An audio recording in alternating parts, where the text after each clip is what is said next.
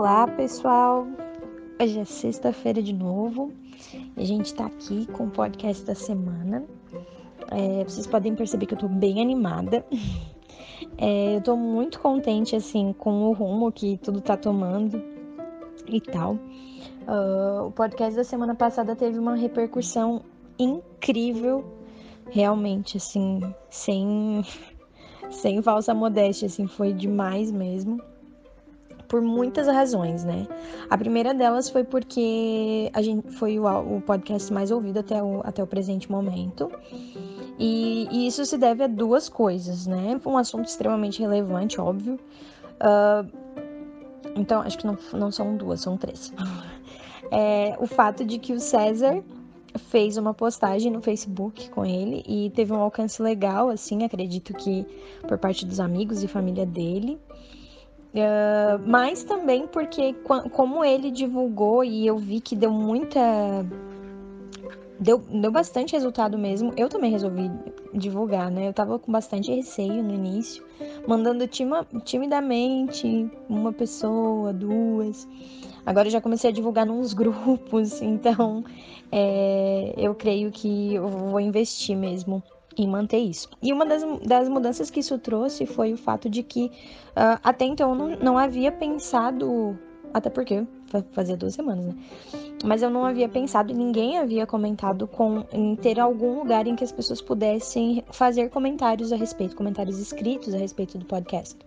E aí o que eu decidi fazer a partir dessa, desse pedido dessas pessoas foi uh, re, um, postar semanalmente na fanpage Minhas Simples Ideias e no Instagram desse mesmo nome uma frase que seja referente ao podcast da semana e as pessoas poderem ir lá comentar, deixar o seu parecer. Eu tava eh, recebendo bastante feedback, bastante pareceres assim pelo WhatsApp, né? Amigos que ouviam e faziam um comentário e tal. E agora a gente vai ter também esse canal que vai ficar mais aberto, né?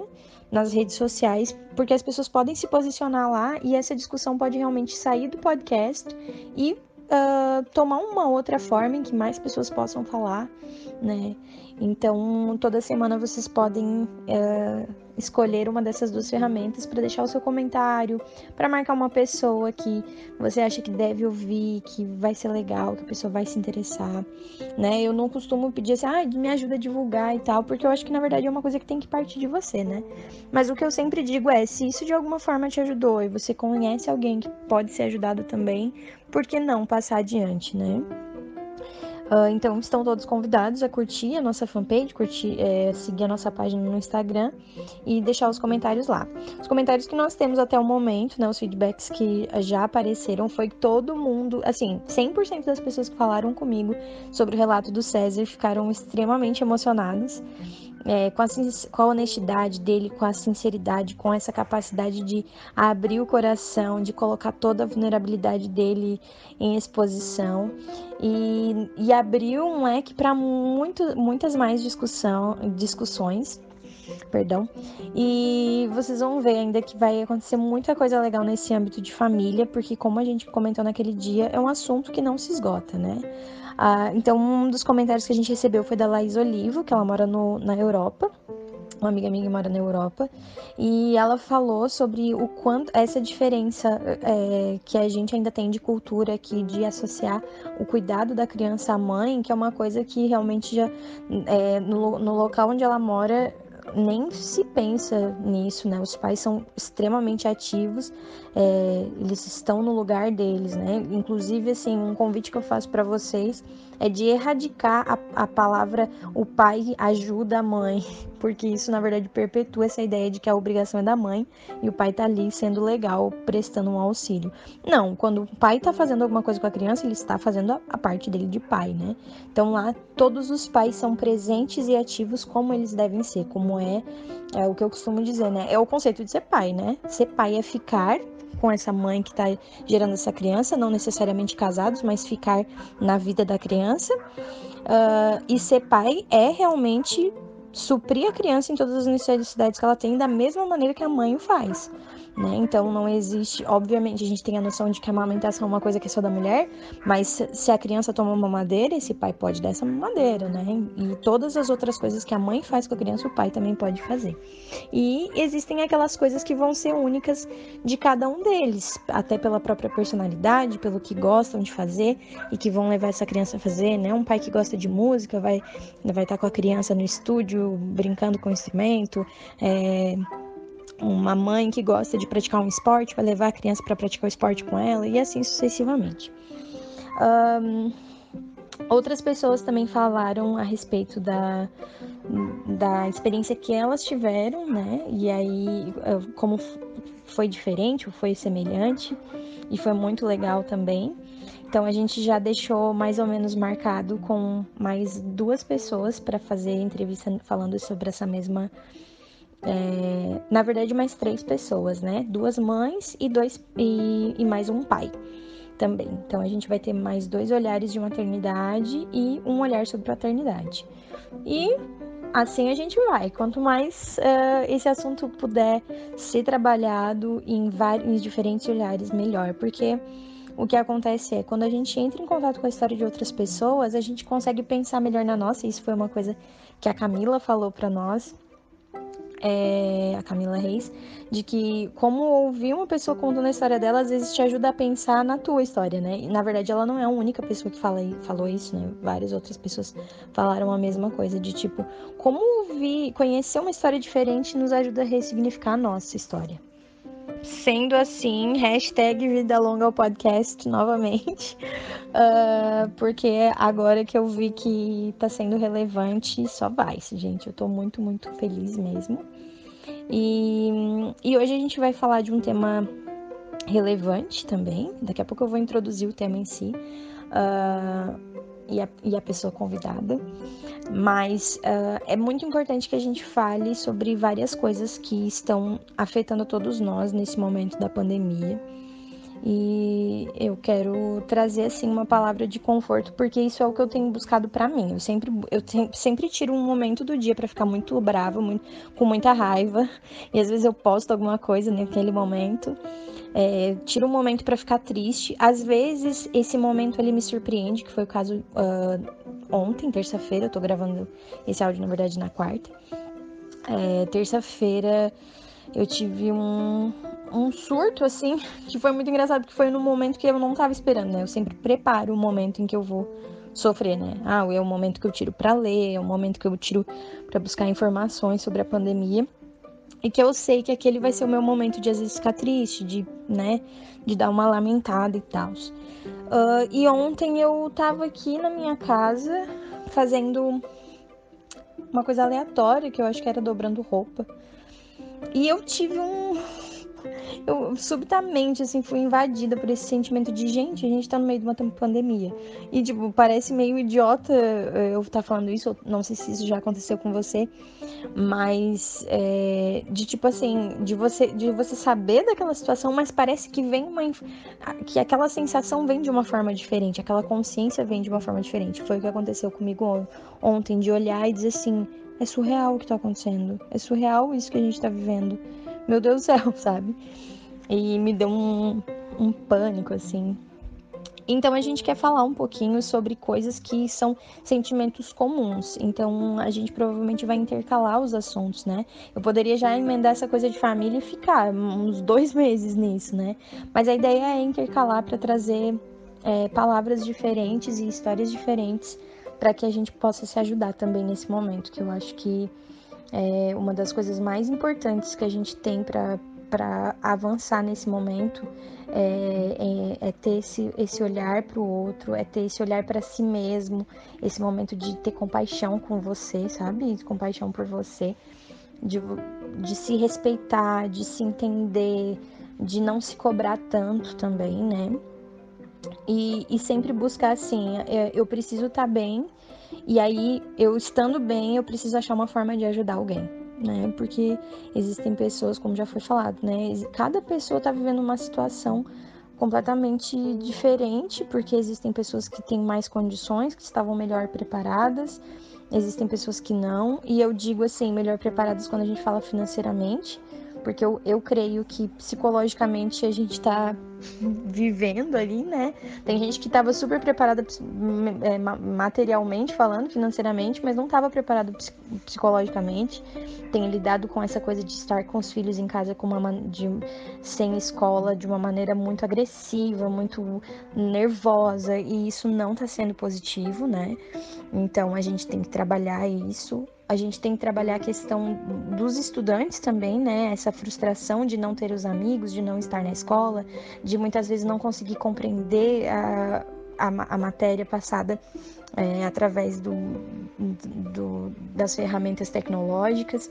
E a gente tem que buscar formas de sobreviver a isso. Eu acho que muito mais do que sobreviver ao vírus, que é óbvio que é aquele aquele medo geral, mas que isso a gente já foi bem preparado de como são as formas de sobreviver, né?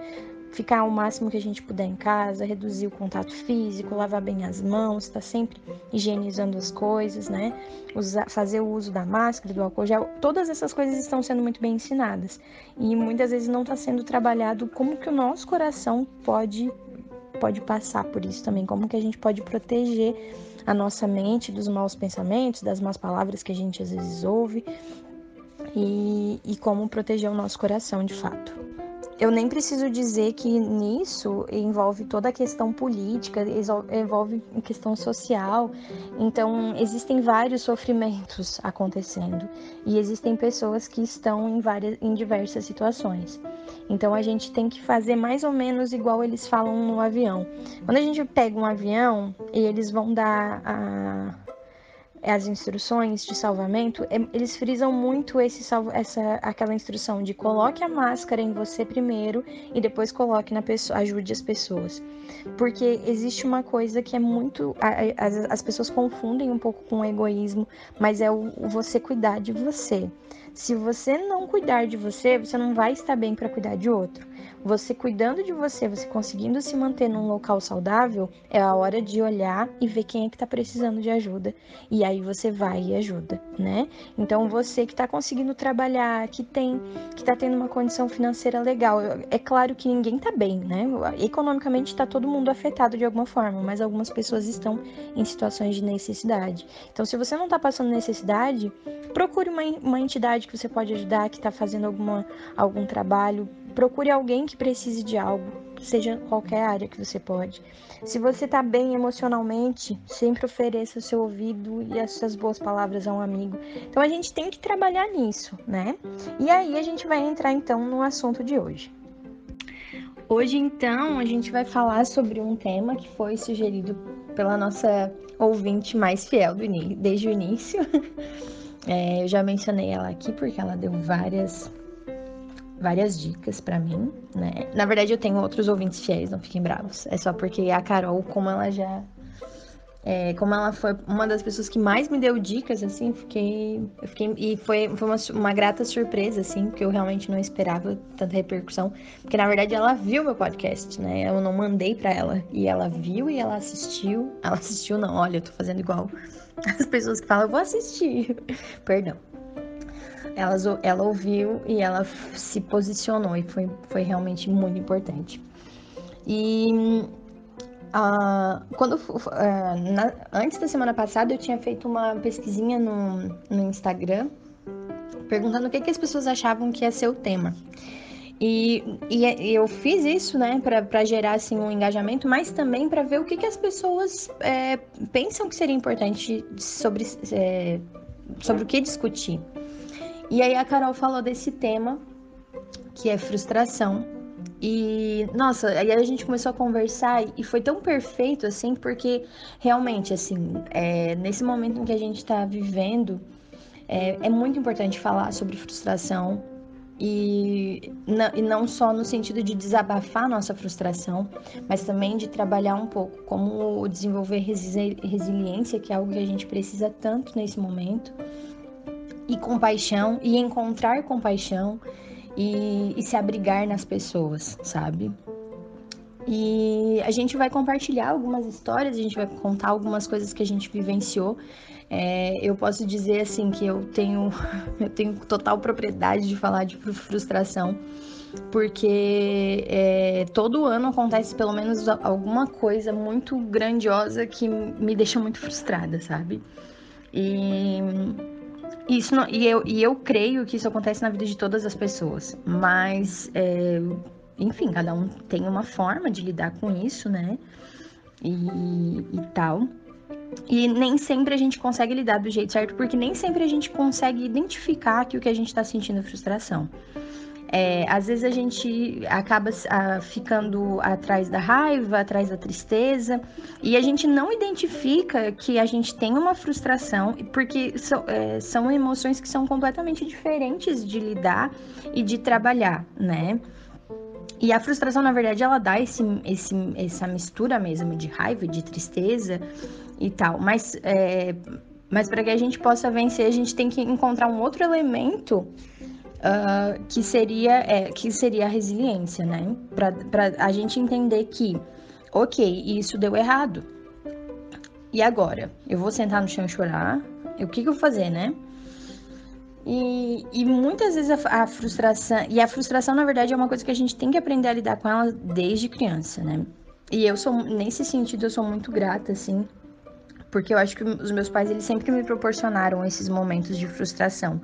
É, no sentido de, de não tentar me proteger de tudo que era ruim, a, a ponto de, tipo, ah, não vou deixar essa criança sofrer, né? Não, eles, eles, é, eles, claro, eles proviam tudo que era necessário e tal, ou tudo que eles podiam, né? Talvez alguma coisa que era necessário às vezes me faltou, mas Uh, mas tudo que estava ao alcance deles, eles, eles faziam por mim. Mas quando algo de errado acontecia, eles me deixavam chorar, eles conversavam comigo e eles explicavam que nem sempre eu conseguiria ter o que eu quero, né? Até, até mesmo quando eu pedia alguma coisa para eles. Tanto que bem criança eu já aprendi a dizer para minha mãe assim: "Mãe, se tu tiver dinheiro, tu me traz algo", porque eu já sabia que às vezes ela não ia poder me trazer. Eu sempre eu sempre e é muito engraçado assim, uma criança usar essa frase, mas eu sempre dizia para mãe: "Mãe, se tu puder, tu me traz tal coisa".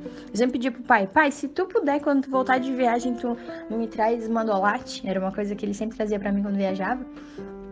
E, e eu aprendi muito pequena a dizer se, se tu puderes, e, né, no caso eu falava se tu puder, e se for possível, se você tiver dinheiro, porque desde muito pequena eu aprendi que a gente tem condições para as coisas acontecerem. Desde muito pequena eu aprendi que não é, a vida não é exatamente como eu quero sempre, e que vai ter momentos em que eu vou querer muito algo e eu vou chorar e espernear e aquilo não vai acontecer porque ela é, é, existem coisas que estão além da minha escolha, estão além daquilo que, uh, que eu possa fazer, sabe?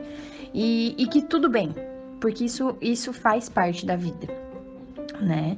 Então, assim, a gente não deve, é, mais uma vez, né? Assim como quando a gente falou da gratidão, eu não, a gente não vai falar, tratar de tudo isso aqui como um, um grande mar de rosas e tipo, ah, se espelhem na gente porque nós somos maravilhosos para lidar com a frustração. Não, vocês vão ver nas histórias que a gente vai compartilhar que a gente sofre muito quando a gente se frustra e que a gente realmente é, pena para viver a vida, né, na frustração. A gente, a gente brinca. Bom, eu acho que o tema é muito propício nesse momento que a gente está vivendo, porque esse momento, se a gente pudesse dar um nome para 2020, com certeza o nome desse ano seria frustração. Porque, é, como eu já falei antes, muitos planos foram cancelados, muitas coisas que a gente com coisas que a gente sonhou, às vezes não era nem coisa que a gente planejou para o final de semana, coisas que de, de sonhos de uma vida inteira às vezes foram é, mudados ou é, adiados por causa do que está acontecendo né, no mundo todo, a pandemia.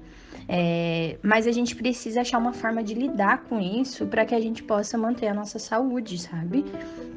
Então a gente vai compartilhar algumas histórias com vocês e, e aí vamos ver onde é que vai. Oi, Aline.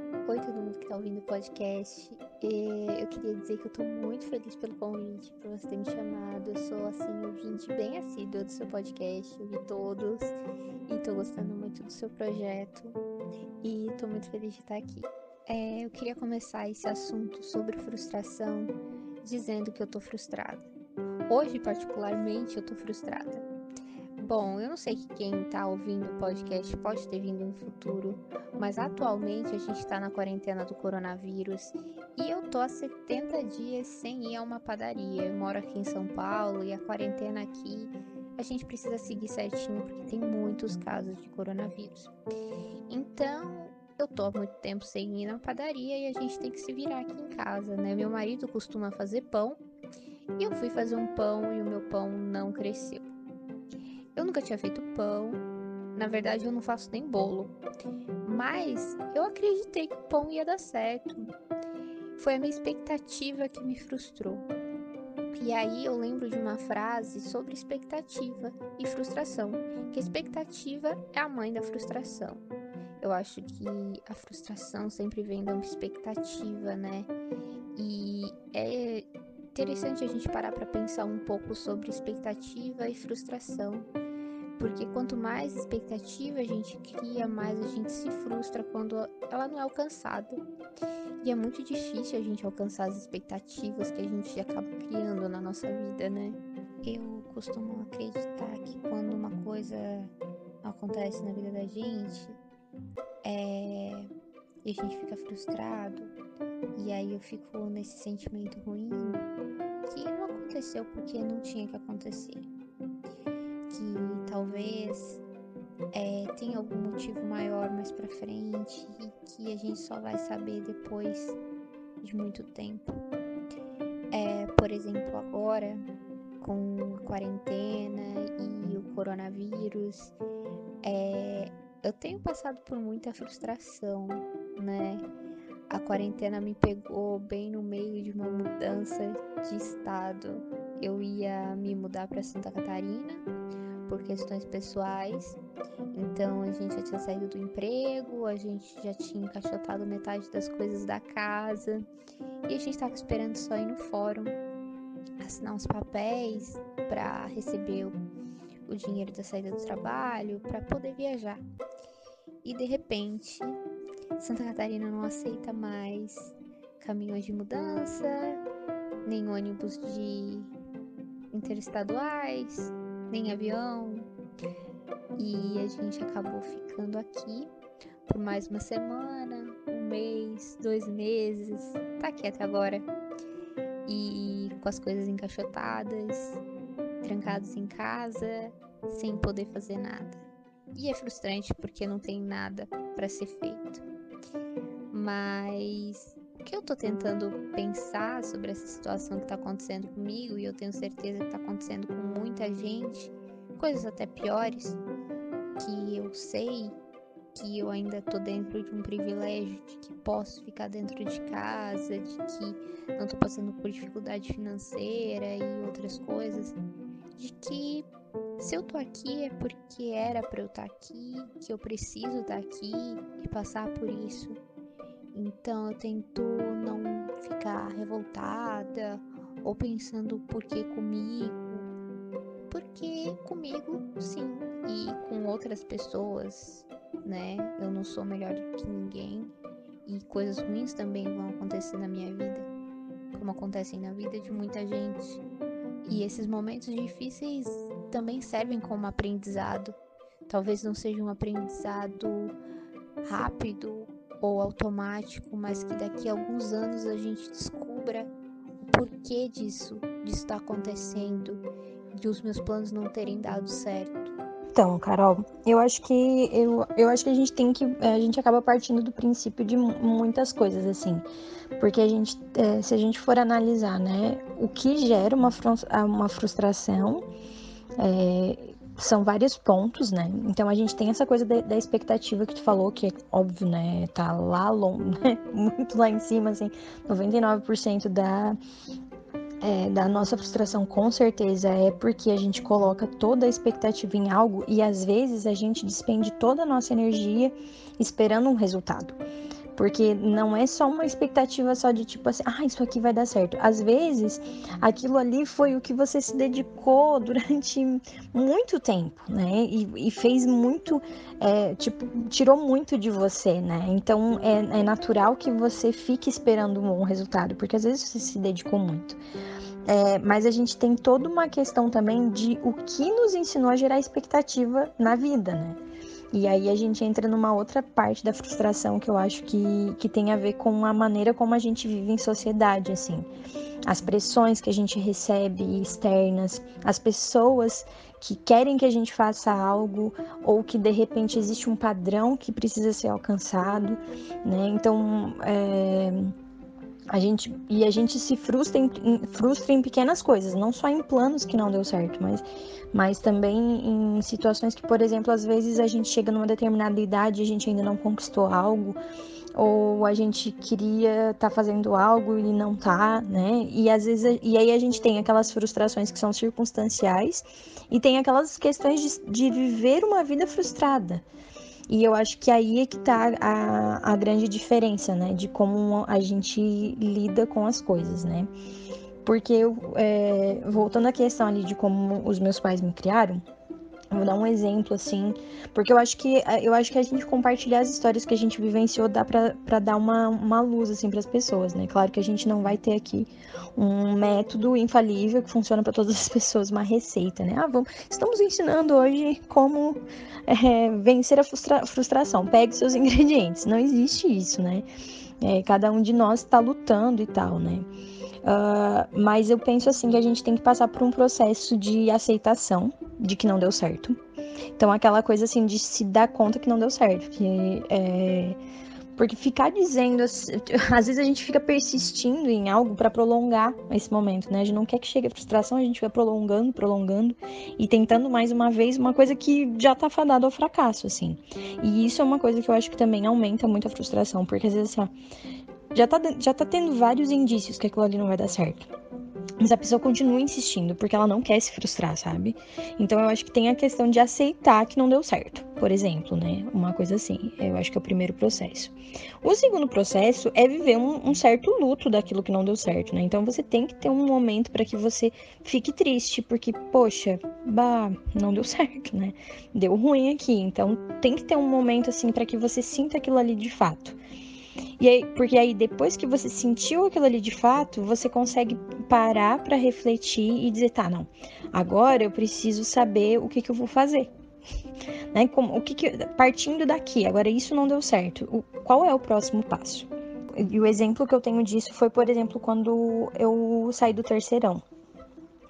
É, eu tava, eu queria fazer psicologia, né? Eu tava tinha passado dois anos já da minha vida. Na verdade, desde o primeiro ano do, do ensino médio eu já tinha certeza que eu queria cursar psicologia. E aí eu comecei esses processos que tem de vestibular e tal. Na época eu estava fazendo o PEIS, que era para a Universidade Federal de Santa Maria, que a gente fazia três anos seguidos. Então fazia uma prova no final do primeiro ano, uma no segundo e uma no terceiro. E, nossa, eu tinha muita expectativa de quando terminar a faculdade, a faculdade não, perdão, ensino médio, ir pra faculdade, porque era o grande sonho da minha vida, era fazer uma faculdade. E aí, o que que aconteceu? Uh, já no terceirão, eu comecei a ter uma experiência profissional como professor e tal, e aí, é, com algumas ideias de algumas de alguns professores meus, eu comecei a olhar, ter esse olhar para letras, assim, porque eu sempre gostei muito de literatura, sempre gostei muito de português, tinha, né, inglês, tinha facilidade e tal, amava mesmo, assim, né? E aí alguns professores me chamaram a atenção de que essa também era uma possibilidade de carreira. E aí eu, ah, ok, né? Eu preciso escolher uma segunda opção e tal. Coloquei ela como segunda opção, mas o meu sonho master sempre foi psicologia, como é até hoje, né? É, quem anda comigo, quem é mais, mais de perto, sabe que esse é o meu sonho. Na verdade, nem precisa andar muito de perto, né? Que você entra no meu Instagram, lá na minha bio, diz futuro estudante de psicologia. E aí, o que que aconteceu? Eu fiz. Uh, eu acabei ganhando a bolsa do ProUni para psicologia, vim para Aranguá, fiz a minha matrícula. A minha mãe nem deixou eu terminar meus processos de vestibular que eu tinha em outras universidades, porque ela disse que se eu tinha uh, a bolsa aqui, eu ia morar aqui mesmo, porque aqui já tinha um ano e era uma cidade mais segura e blá blá blá blá blá blá. E ok, né? Tava tudo certo. E cinco dias antes de começarem as aulas, eu tinha 16 anos, olha, eu acho que eu, eu já eu tive várias frustrações assim ao longo da minha vida, mas eu, eu creio que assim, a minha primeira grande frustração dessas que a gente estava falando assim de decidir o rumo da vida foi essa, sabe? Que foi faltava cinco dias para as minhas aulas começarem. Eu estava é, indo visitar as pessoas em Camacuã, me despedindo dos meus amigos e tal, porque eu ia vir morar em Araranguá. E a galera da universidade me liga e diz que não fechou turma de psicologia. E que nesse caso o aluno perde a bolsa. E eu perdi a minha bolsa de psicologia, sabe? Uma bolsa integral, 100%. Fazer a faculdade dos meus sonhos de graça. E eu perdi. E eu fiquei, assim, na hora ela falou. E ela notou assim que eu fiquei meio catatônica, assim, sabe? Fiquei no telefone assim, eu não conseguia nem respirar. E ela assim, Aline. E aí, ah, e aí eles me ofereceram, né, para que eu fizesse a faculdade de letras no lugar, que era a minha segunda opção e tal. E eu fiquei assim, eu não consegui nem responder para ela. E ela assim, tu queres que eu te ligue amanhã? Eu disse assim, eu acho que é melhor. E aí eu desliguei o telefone, desabei num choro profundo, assim. Chorei, chorei, chorei, chorei, chorei, chorei, chorei, fiquei muito triste. E aí esse foi um, aí esse foi um momento assim que daí a minha mãe falou assim, tá, minha filha, uh, pensa assim com a mãe, então. Você não tem como fazer outra faculdade. A gente não tem condições de pagar né? Você não. E eles estão te oferecendo uma possibilidade. Não é a possibilidade que você queria, mas é uma oportunidade que você tem. Então aproveita essa oportunidade que eles estão te dando e aí depois você corre atrás daquilo que você quer, né? A vida é bem longa. E eu acho que isso é uma das coisas, essa fala da minha mãe, né? Mais uma coisa que eu aprendi com a minha mãe é que a vida é muito longa né? E às vezes a nossa frustração, ela nos consome quando a gente pensa que as coisas só podem acontecer hoje. Então a gente, a, a, isso é uma coisa que o sistema fez a gente acreditar muito, né? Que é a, a gente tem uma oportunidade uma vez na vida que a gente precisa pro, aproveitar que as coisas têm uma hora e que se a gente perder esse trem, ele pode não passar de novo. E de fato, sabe? Existem muitas oportunidades que são oportunidades únicas, mas a nossa vida não, não acaba ali, né? É claro que a gente não pode viver a vida assim, tipo, ah, um dia eu faço, um dia eu faço, mas também não é assim, tipo, ai, nossa, perdi essa oportunidade, agora nunca mais eu vou fazer nada de bom na minha vida. Não. A gente tem que daí depois de passar por esse momento da tristeza e tal, a gente tem que tentar achar uma forma de trabalhar com aquela situação, né? Tá, então o que, que foi me oferecido hoje? O que, que eu tenho hoje? Eu vou ter que trabalhar com isso aqui, né? Não era exatamente o que eu queria, mas é daqui para frente, né? E aí a gente começa. E aí o que, que aconteceu? Na época eu acabei sendo um pouco condicionada, porque eu nem tentei fazer psicologia de novo. Eu fiquei naquilo da minha mãe falar ah, termina essa faculdade e quando você puder, daí você paga outra e tal, depois de estar já... E eu, e eu sou muito feliz na minha profissão, mas é claro que eu ainda tenho aquela vontade de estudar psicologia, mas eu não considero, uh, hoje eu não considero assim, tipo, ah, é a frustração da minha vida, sabe? Não, é, é um sonho que eu ainda tenho. É diferente, sabe? Eu acho que essa mudança de olhar é muito importante também, né? Quando você transforma a frustração em algo que você ainda não fez, mas que não tá perdido para sempre, né? Então existem algumas, claro, existem situações que a gente não consegue transformar nisso, mas existem algumas que a gente consegue e a gente pode é, tentar buscar isso em nós vou interromper esse seu relato sobre a sua faculdade, sobre a sua carreira, para falar uma coisa muito boba, meio ridícula da minha parte, porque acabou de cair a ficha de que aquele ditado popular de que se a vida te deu limão, faça uma limonada, é sobre frustração. Que tipo, quando a vida te deu a oportunidade de fazer a faculdade de letras, foi um limão na sua vida, entendeu?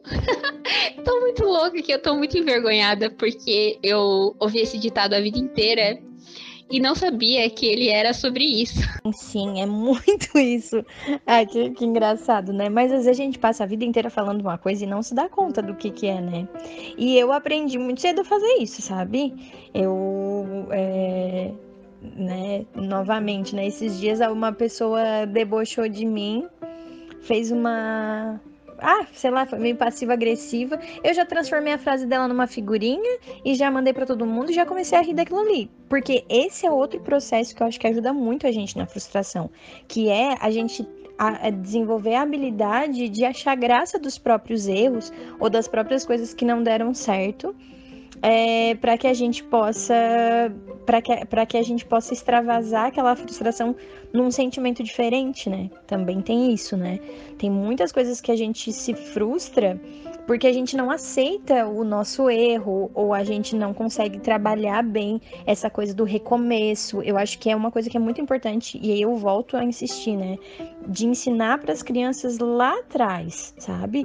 Ela é quando a gente é pequenininho que a criança às vezes pronuncia uma palavra errada, a gente ensinar aquela criança a rir disso, né? Eu vou eu acabo sempre vindo muito nessa coisa de, de fala, né? Porque com que eu trabalho é, eu, nunca, eu nunca me esqueço de uma amiga minha, que ela é minha amiga pessoal, e ela tinha aula com uma professora, e depois ela passou a ser minha aluna, e aí, uh, e eu tenho o hábito de rir com os meus alunos quando eles erram, né? É, no curso de idiomas, assim. Isso é uma atmosfera que eu tento criar desde o início de uma turma, de que toda vez que a gente errar, a gente deve rir, a gente deve transformar aquilo. As minhas turmas são cheias de piadas internas de erros que foram cometidos e que se tornaram algo que a gente transformou em risada, né? E eu me lembro que ela falou uma coisa errada e aí eu ri, mas assim, super involuntária, né? E ela olhou para mim e disse assim: Tu ri dos teus alunos? E ela é minha amiga pessoal, então a gente tinha uma super intimidade, né? E eu olhei para ela e disse: Não, eu rio com os meus alunos, e agora é a tua vez de rir de ti mesma. E aí e, e, e, foi muito interessante assim essa troca para ela, porque ela achou aquilo um absurdo, né? Mas eu acho que a gente tem que aprender a fazer esse riso não de um não um deboche, sabe? Eu acho que a gente tem que aprender também os alunos, é, as crianças, quando conviverem umas com as outras, a trabalhar essa coisa do rir, do se divertir com o que deu errado, do transformar essa situação que deu errado em algo em, algo, é, em uma parte divertida da vida, sabe? Porque às vezes a gente erra, sabe? E por que que às vezes a gente acha tanta graça quando o outro erra, né? Que tá aí mil memes no mundo, né? Tem a ver com os, os erros das pessoas. É, e por que não achar graça do nosso próprio erro e transformar todas essas situações que às vezes dão super errado na nossa vida em uma face, em uma, com uma face divertida, né? Engraçada de tudo, assim, e poder viver de uma forma mais leve. Então, essa parte que você fala, que você lida com a frustração de uma maneira bem humorada, é super saudável. Eu acho que talvez seja uma das maneiras mais saudáveis de lidar com a frustração. Infelizmente, nem todo mundo e nem toda hora a gente consegue lidar com a frustração assim. É, a gente pode dar um exemplo bem comum que é no esporte. Quem nunca viu na TV, ouviu falar de um campeonato que termina e a torcida que perdeu não concorda com o resultado. A pessoa fica numa negação de que, poxa, eu queria tanto que meu time ganhasse, meu time não ganhou. Foi roubado, o juiz foi comprado. Não é verdade. Ou em uma eleição, quando a gente pede recontagem dos votos, quem perdeu a eleição, porque diz que foi fraudado para não acreditar que aquilo aconteceu, que as expectativas não foram alcançadas, né? Às vezes as pessoas ficam com raiva, ou por exemplo, a frustração de uma mulher que não consegue engravidar. Por que, que todo mundo consegue e eu não? É porque comigo, às vezes o resultado de um exame que você não quer acreditar que deu um resultado ruim, porque não está nas suas mãos decidir isso resolver isso de uma maneira que às vezes você não consegue. Às vezes simplesmente é frustrante.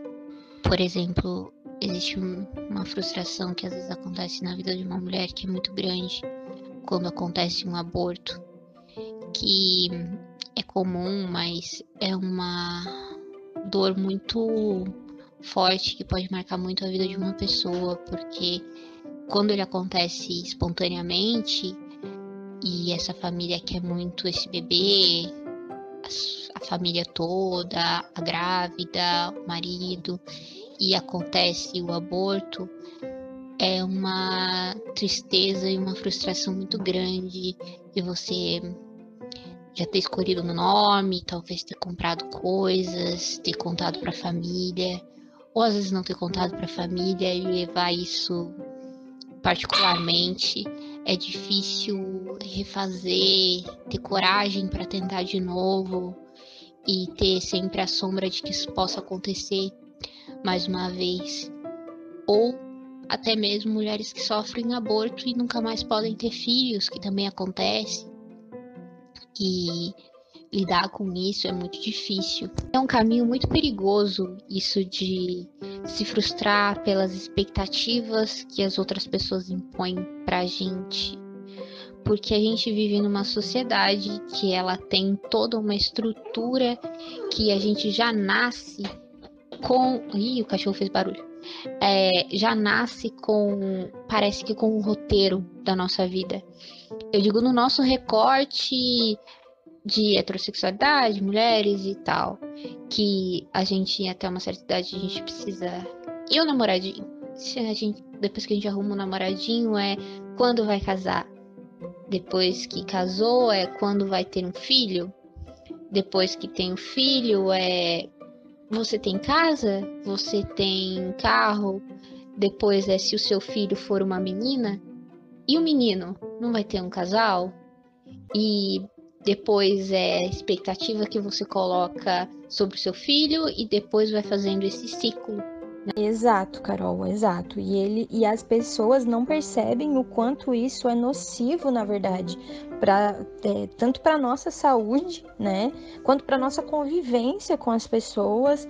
É, e eu, eu, tenho, a gente tem um, é, outra, em outro podcast eu já falei sobre isso, sobre o fato de que a gente tem um, que eu tenho um canal no YouTube e eu e o Alexandre, a gente tá fazendo uma série sobre relacionamento, que a gente começou faz dois anos já. E, e, a gente acabou não conseguindo gravar o terceiro vídeo. A gente gravou agora na pandemia, mas tem o quarto vídeo. E o quarto vídeo fala sobre isso. Porque o nome do quarto vídeo é Cadê o Bebê? Porque assim, é, eu e o Alexandre, a gente completou, nesse sábado que passou, a gente completou cinco anos de casado. E tipo assim, é, existe uma pressão tão grande pra gente ter filhos que as pessoas, na verdade, às vezes elas esquecem de perguntar é, coisas básicas antes de, de, de, saber quando é que essa criança vem, sabe? Por exemplo, assim, é, alguns sabem que eu, que eu tenho vontade de ter filhos, né? Mas às vezes, mas a pergunta não vem assim, né? E, e, e esse é um cuidado que eu tentei, porque eu, é natural, né? Um casal, é, como você falou, né? No nosso recorte aqui, né? O, o casal tá ali, o rapaz e a moça namoraram e tal, casaram, então, ah, o próximo passo, né? O próximo passo desse relacionamento é qual? E o próximo passo poderia ser fazer uma viagem de volta ao mundo, né? Mas não, não é. Como você falou, a nossa vida já vem desenhada. O próximo passo é a prole, né? E aí as pessoas, elas não vêm assim. Eu tenho esse cuidado. Eu sempre pergunto para as pessoas: "Ah, e vocês planejam ter filhos?" Porque a gente tem que entender que às vezes pode não fazer parte dos planos das pessoas, mas não, a gente já, né, a sociedade impõe, não, você tem que ter, bem como você falou, o casalzinho, blá blá blá. E e aí, assim, às vezes as pessoas elas não têm o um mínimo de, de sensibilidade até com o que a pessoa tá passando. Porque, por exemplo, assim, é, eu passei muito, assim, uma, uma pressão, assim, grande de, dessa coisa de, de engravidar que chegou um tempo assim que eu, eu cheguei a dizer para Deus assim, meu Deus, eu não eu, o que que eu quero, meu Deus? Me ajuda, me ajuda a ver se eu quero eu quero tanto ter um filho por causa de mim, se eu quero tanto ter um filho porque tá todo mundo falando desse filho. Como é que é a situação? Ou se eu tô vendo as pessoas terem o filho e eu não tenho o meu? E querendo ou não, a gente a gente for, a gente cresceu, né? E, e eu tenho esperança de que isso mude, que os pais os pais da nova geração mudem isso, né? De dessa comparação com o outro, de ficar tendo o outro como padrão. Cada um tem uma vida, cada um tem uma história e a gente tem que, sabe, tem que tem que viver essa história, né? E agora falando em Deus, né, eu lembrei assim de falar algo que eu tava pensando bastante assim, que uma das coisas que me ajudam, né, pessoalmente, eu Aline, assim, me ajudam a lidar muito com a frustração é a minha fé, assim. Eu converso muito com Deus, né? E quem me conhece também, quem tá sempre conversando comigo, sabe que eu tenho duas frases que são as que eu mais falo, que é Deus é bom e glória a Deus.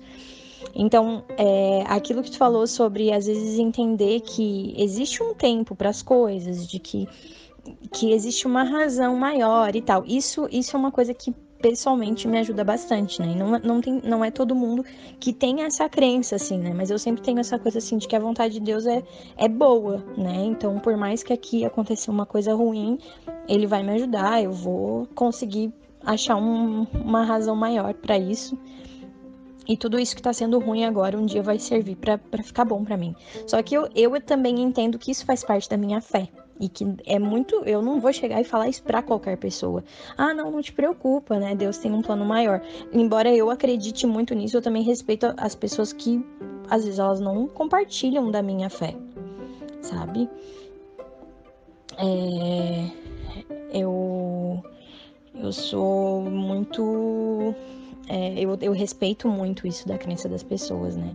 Então, assim, eu tento fazer com que elas. É, sempre que eu converso com alguém, aconselho alguém, eu sempre faço. É, falo sobre algo, né, de tipo, não, mas então, agora o que, que você pode fazer a partir daqui, né? A partir disso que deu errado, né? Eu acredito no meu coração, Deus vai transformar isso numa coisa boa um dia. Mas às vezes eu nem falo isso pra pessoa, né? Eu pergunto pra pessoa assim, tá, e agora o que, que você pode fazer a partir disso que você tem? Bem, Carol, acho que chegando ao final da nossa conversa, como tudo na vida, como tudo que acho que a gente vai conversar aqui, é difícil esgotar tudo que tem para falar sobre um determinado assunto, né?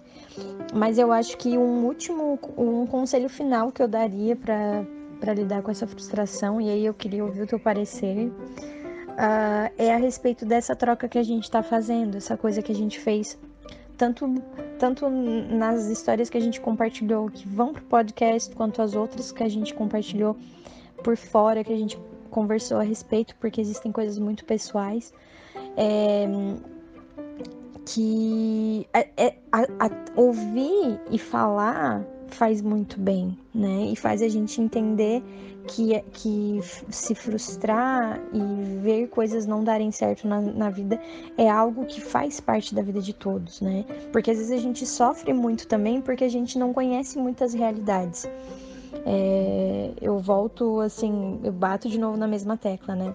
De que essa é, é por isso que a cultura e a arte, e a leitura e estar em contato com várias informações do mundo todo fazem tanta diferença, porque muitas vezes elas conseguem é, não diminuir a tua dor, porque é claro, cada um vive a sua dor, mas elas conseguem te fazer ter uma noção de que existem várias coisas acontecendo no mundo e tu se sente é, mais parte daquilo tudo, porque às vezes a gente se sente meio ET, assim, tipo, ai, toda a vida é comigo que dá errado. Então, quando a gente conta pro outro e a gente acha essa identificação, parece que, é, parece não fica mais fácil de lidar, né? Porque a gente começa a, a repensar aquilo que a gente tá vivendo e pensando, não, mas peraí, uh, né? Uma, essa outra pessoa também vivenciou isso, né? E, e, olha, olha como aconteceu na vida dela, olha a, a situação que gerou aqui, né? Eu posso de repente tentar buscar um caminho que seja parecido, ou eu posso tentar transformar minha história naquilo que eu quero, né? Então eu acho muito importante essa coisa de ouvir o outro, estar em, em contato com outras realidades, para que a nossa realidade também se torne algo mais é, compreensível. O que, que tu acha disso? É muito importante que a gente tenha contato com outras opiniões. Acho que falar é muito importante. É, você já falou no outro podcast que vai falar sobre terapia, que também é uma ferramenta muito importante para a gente é, conseguir verbalizar às vezes o que acontece com a gente, porque as, cada um sabe o tamanho de, dos seus problemas e que às vezes a gente consegue passar por eles Algumas pessoas às vezes demoram um pouco mais para conseguir passar por eles, mas é muito importante que a gente não fique fechado só nos nossos problemas e que a gente consiga enxergar o problema dos outros, falar sobre os nossos problemas e ver que por mais difícil que eles pareçam, é por mais difícil que seja, vai passar e a gente vai conseguir ter uma vida, né? Que por mais frustrante que tenha acontecido alguma coisa, é realmente muito importante falar sobre as coisas. Por isso que é muito legal espaços como esse do seu podcast, que as pessoas escutam e podem falar também. Eu sei que daqui a pouco você vai abrir um espaço para as pessoas mandarem e-mails ou recados para depois ser lidos. E quando a gente vê outras histórias, a gente acaba vendo que a gente não tá sozinho, né? Nas nossas histórias de frustração, de tristeza e de outras coisas. É, obrigada por ter me convidado para vir no podcast. É, tô muito feliz com esse teu projeto e que continue por muito tempo, viu? Obrigada, tchau. E eu te escuto no próximo episódio, sexta-feira que vem. Beijo. Boa, Carol, boa. Bom, te agradecer, já fiz isso mil mensagens, né? Mas vou deixar aqui essa gratidão pública por tudo, por hoje e por todos os outros dias que antecederam a esse, e eu tenho certeza que ainda virão, porque tu já se comprometeu a ouvir o próximo podcast.